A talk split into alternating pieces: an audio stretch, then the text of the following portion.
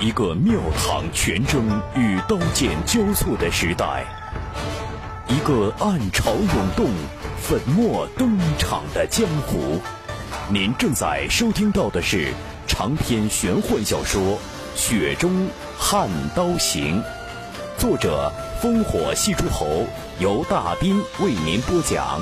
纵横中文网版权所有，喜马拉雅荣誉出品。《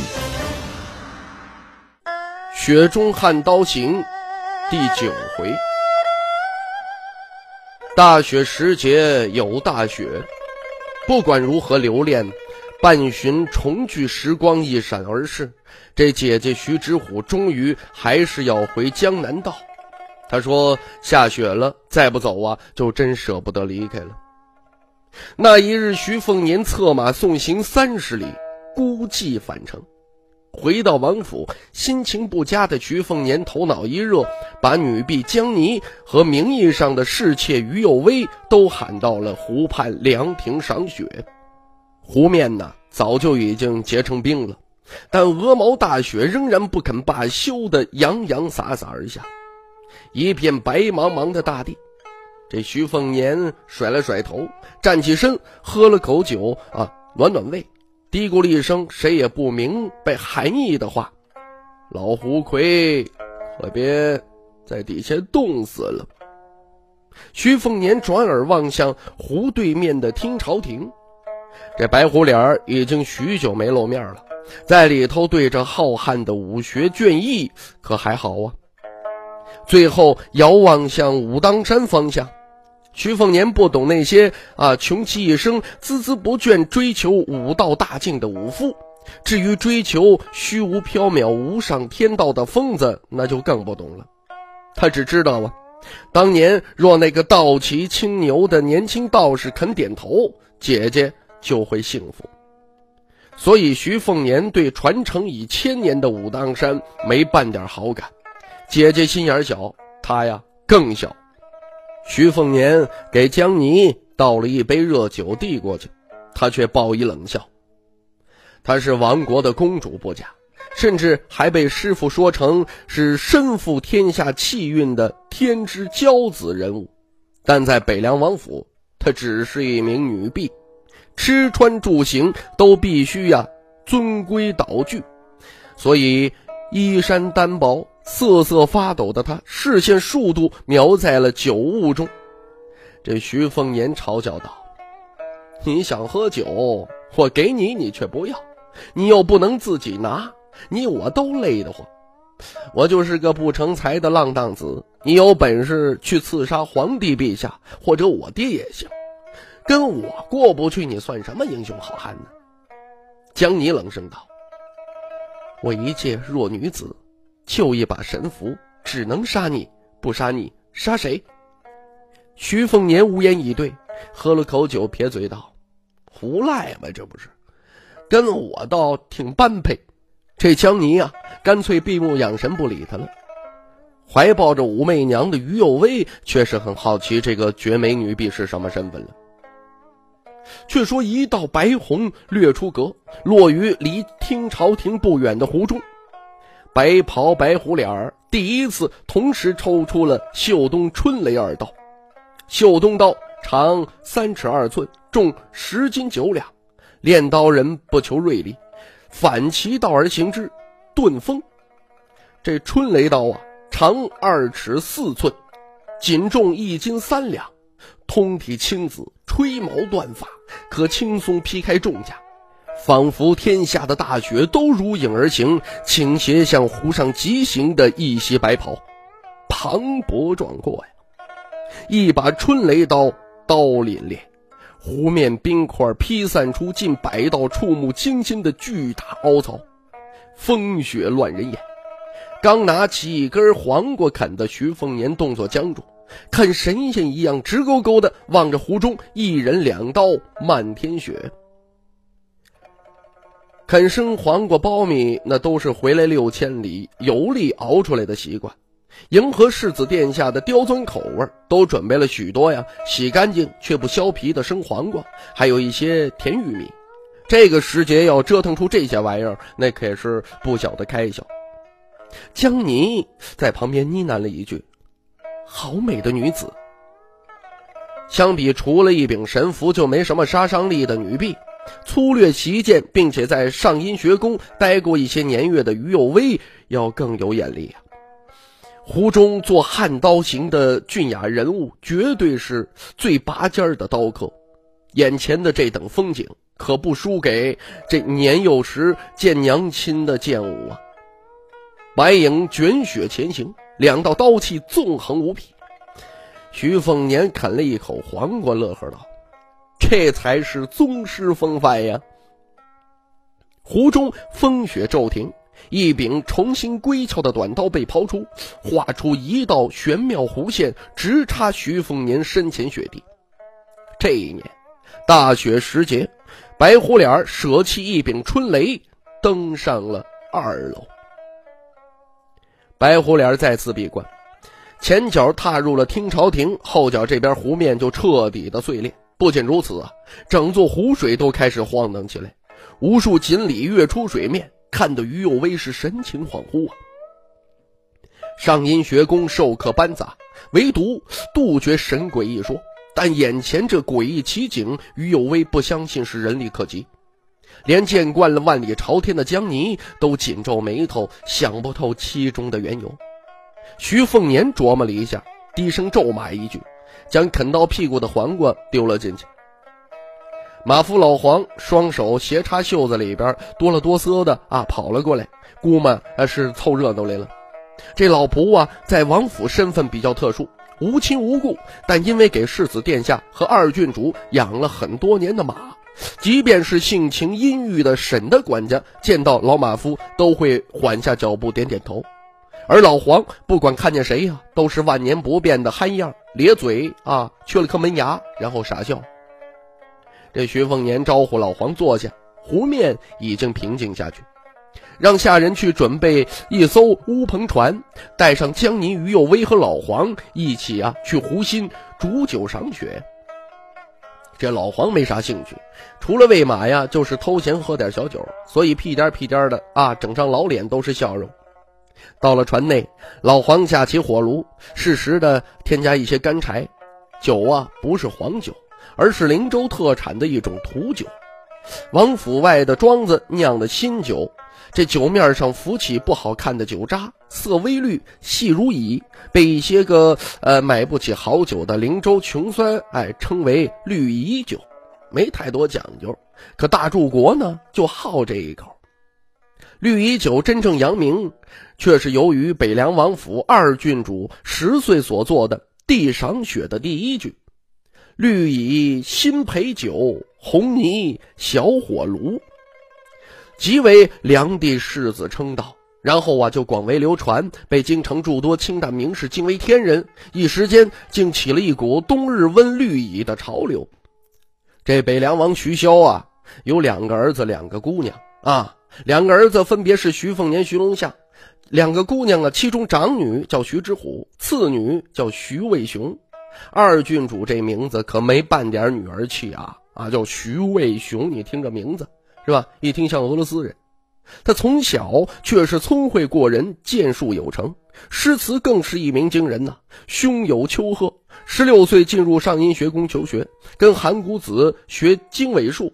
唯一美中不足的是，二郡主精彩艳绝，却相貌平平，长得不那么好看，远不如大郡主和世子殿下那般姿容出彩啊。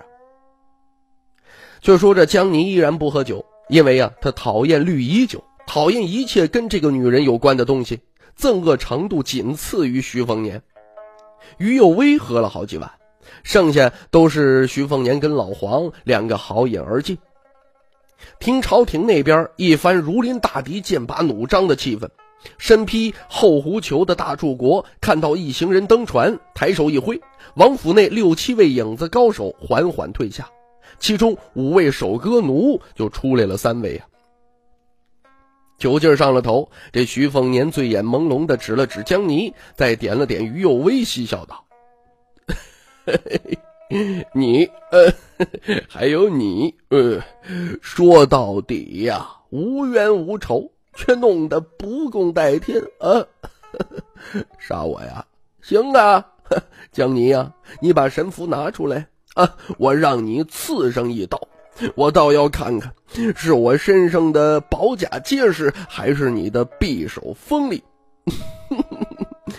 要不，哎，我们打个赌，你赢了，呃，结果当然不需多说。如果我赢了，你给我笑一个，呃，太平公主，啊，如何呀？这笔买卖可划算呢？江泥细眯起好看的眸子，跃跃欲试。江姓神符，太平公主。这娘亲呢，曾是先帝剑士，父亲是西楚散官的于有为手一抖，惹来怀中武媚娘一声懒洋洋的叫嚷。这徐凤年扔掉了身上那件千金啊，这个胡白裘，扯开了里边的衣衫，露出了游历归来后便舍不得摘下的藏青色宝甲，敞起胸膛，来，赐我一件。江泥在犹豫，伺机而动，如同一只幼豹。老黄并不担忧见血，大少爷那三年起先吃了没江湖经验的亏，比较狼狈，越到后来可就越奸诈了。最终啊，他放弃了诱人的机会。嘿，这江泥冷笑道：“你会做赔本的买卖？哼，我宁肯相信鬼，都不信你。”徐凤年唰一下，迅速穿好衣衫，重新呢披上这胡白裘。幸好，幸好啊，都吓出一身的冷汗来了。这酒果然不能他娘的多喝。老黄啊，去撑船啊，咱们回了，从鬼门关捡回一条命啊！江泥眸子中充满懊恼，老黄跟着少爷一个劲儿的乐呵。上了岸，江泥愤恨而走。这徐凤年呢，给这于有为披了件衣裳，顺便摸了摸武媚娘的小脑袋，看似随口道：“你学会了凤州腔，掩人耳目，但在芭蕉院，一个小小的试探就让你露馅了。在船上，又是一个半真半假的西楚太平公主，便把你的狐狸尾巴给勾搭出来。有为呀！”你真的不适合当刺客死士，以后啊，安心当笼中的金丝雀吧。你看我没骗你，这里有极美的雪景啊！说完，徐凤年就喊了一声“剪尽草寇”的行话，风紧扯呼啊，带着仆人老黄就跑远了。您现在收听到的是《雪中悍刀行》，喜马拉雅荣誉出品，独家首发。黎阳王朝乾元六年农历二十八，北凉王徐骁与世子徐凤年拂晓动身，除了陈之豹和楚禄山不在行列，其余四位义子都随行。三百铁骑浩浩荡荡前往昆州境内的九华山。这山虽然是地藏菩萨的道场，但黎阳王朝一直重蹈一佛。再则九华山地处偏远，也无大庙大佛可拜。最重要的是，这些年大柱国有意驱逐闲杂信徒，让九华山显得格外独立。山顶有一座千佛阁，楼顶有万钧大钟，这里的撞钟极有讲究，一天敲响一百零八次，一次不可多，一次不可少。晨钟暮鼓，每次紧敲十八次，慢敲十八次，再不紧不慢十八次，如此反复两次，一天共计一百零八，应了一年十二月二十四节气和七十二气候。佛家寓意消除一百零八烦恼根。王妃逝世后，一生不曾纳妾的徐骁，甚至打定主意，此生不再娶妻。而且每年清明、重阳和农历二十九，都亲自来到呃山巅千佛阁，亲自早晚两次敲钟。尚未进门呢，所有人便默契的卸甲下马。徐骁与徐凤年并肩前行，四位义子袁左宗、叶希真、啊姚简和齐当国拉开了一段距离，不敢逾距。四人中，左雄是万军丛中取上将首级如探囊取物的先锋型武将，武力超一流，行军布阵也是出类拔萃。叶希真是儒将，擅长阳谋，运筹帷幄于幕后，与那喜欢旁门阴谋的陆求儿截然相反。姚简是道门旁支出身，精于密龙查杀，总随身带着一本被翻烂的啊《地理青囊经》，没事就喜欢蹲在地上啊嘴嚼长泥土。齐当国为北凉王铁骑徐子王旗的啊扛旗者。至于那位六子之首的陈之豹，号称小人徒，生平功绩大抵可以一叶知秋了。当晚六人夜宿山顶古寺，农历二九早晚大柱国徐骁敲响一百零八次钟声。下山前黄昏时分，徐骁和徐凤年站在千佛阁回廊。这大柱国轻声道。等你行冠礼以后，就由你来敲钟了。这徐凤年点头答应了一声。山风乍起，暮色中云海飘散，群峦山岭如同一座座海中仙岛。山风又起，富尔贝这隐匿在云海波涛中，气象雄伟。偶尔云海中会激起数十道蘑菇状的粗壮云柱，冲天而起。徐徐跌落飘散，化作丝丝缕缕的游云。这是九华山特有的意境，很少有人能几十年不变的一帆风顺，起起伏伏才是常态。朝廷里那几位一只脚已经迈进棺材的三朝元老都不例外。你爹这份荣华是无数次豪赌赌出来的，所以最忌讳别人说那句“爬得高”。跌得重，生怕跌下去就连累你们都起不来。做武将，封邑姓王，一世登顶；为文臣，大柱国也是极致。这份滔天殊荣，黎阳王朝四百年来屈指可数。父子视野中，景象如沧海扬波，似雪球滚地。大柱国嗓音醇厚中正。透出一股子绿衣酒特有的浓烈。这里就你我父子二人，最多加上天上你的娘，没有外人。我就直说了，李玉山说的对，攻城易，名退难，我已骑虎难下了。三年前，朝廷有意将你召去京城，陛下甚至有意将最宠爱的十二公主赐婚于你。届时你就要进京城，做那空有锦绣名通的驸马爷，实为质子啊！但被我婉拒了。让你去游历三年，徒步六千里，才封住朝廷的嘴，但这仍是治标不治本。我在等，若皇上还不肯善罢甘休。哼徐骁十岁持刀杀人，戎马四十年就没读过几篇道德文章，到那时可就怪不得徐骁不忠不义。徐子王旗下三十万北凉铁骑，谁敢正面一战？徐凤年苦笑道：“爹，我可对皇帝宝座没兴趣啊。你一把年纪了。”可别做那辛辛苦苦打下天下给儿子当皇帝的事儿，多傻呀！我当上了啊，也不见得啊比当世子来的舒服。徐骁怒目道：“那你愿意去当那狗屁驸马，跟那余姓女子一般，做一只笼中雀？”徐凤年白眼道：“就算反了，您也做不了皇帝老儿。梁帝从来没有出笼的风水，何曾有过一统天下的人呢？”徐骁叹息道：“李玉山也是如此一说。若你只是李翰林一样的废物，爹也就无所谓了。做个驸马也无妨，寄人篱下，起码也是皇宫的屋檐下。你二姐去上阴学宫前跟我说的一席话，一语中的。一个家族表面上气象雍容，没用，大多内里中空。”尤其有心后继无人，越是富贵豪族，一旦儿孙一代不如一代，远比入不敷出囊中见进来的可怕。所以爹根本不怕你挥霍无度。可是凤年呐，你给爹出了个天大的难题呀！你给爹透个底，究竟有没有想法将来手握北凉兵符？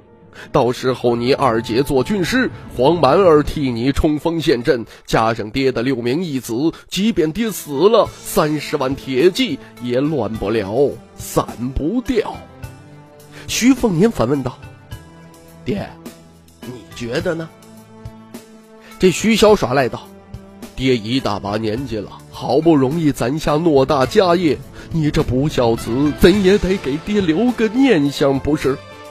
徐凤年豪迈道：“这个嘛，呃，没半点问题，不就是败家吗？我的拿手好戏呀！”大柱国驼背的腰，那一刹那似乎悄悄的挺直了。听众朋友，《雪中悍刀行》纵横中文网版权所有，喜马拉雅独家出品，作者烽火戏诸侯，由大斌为您播讲。更多内容请登录喜马拉雅电台或添加大斌小说微信公众平台 dbxd 九八一。《雪中悍刀行》今天为您播讲到这儿，感谢您的收听。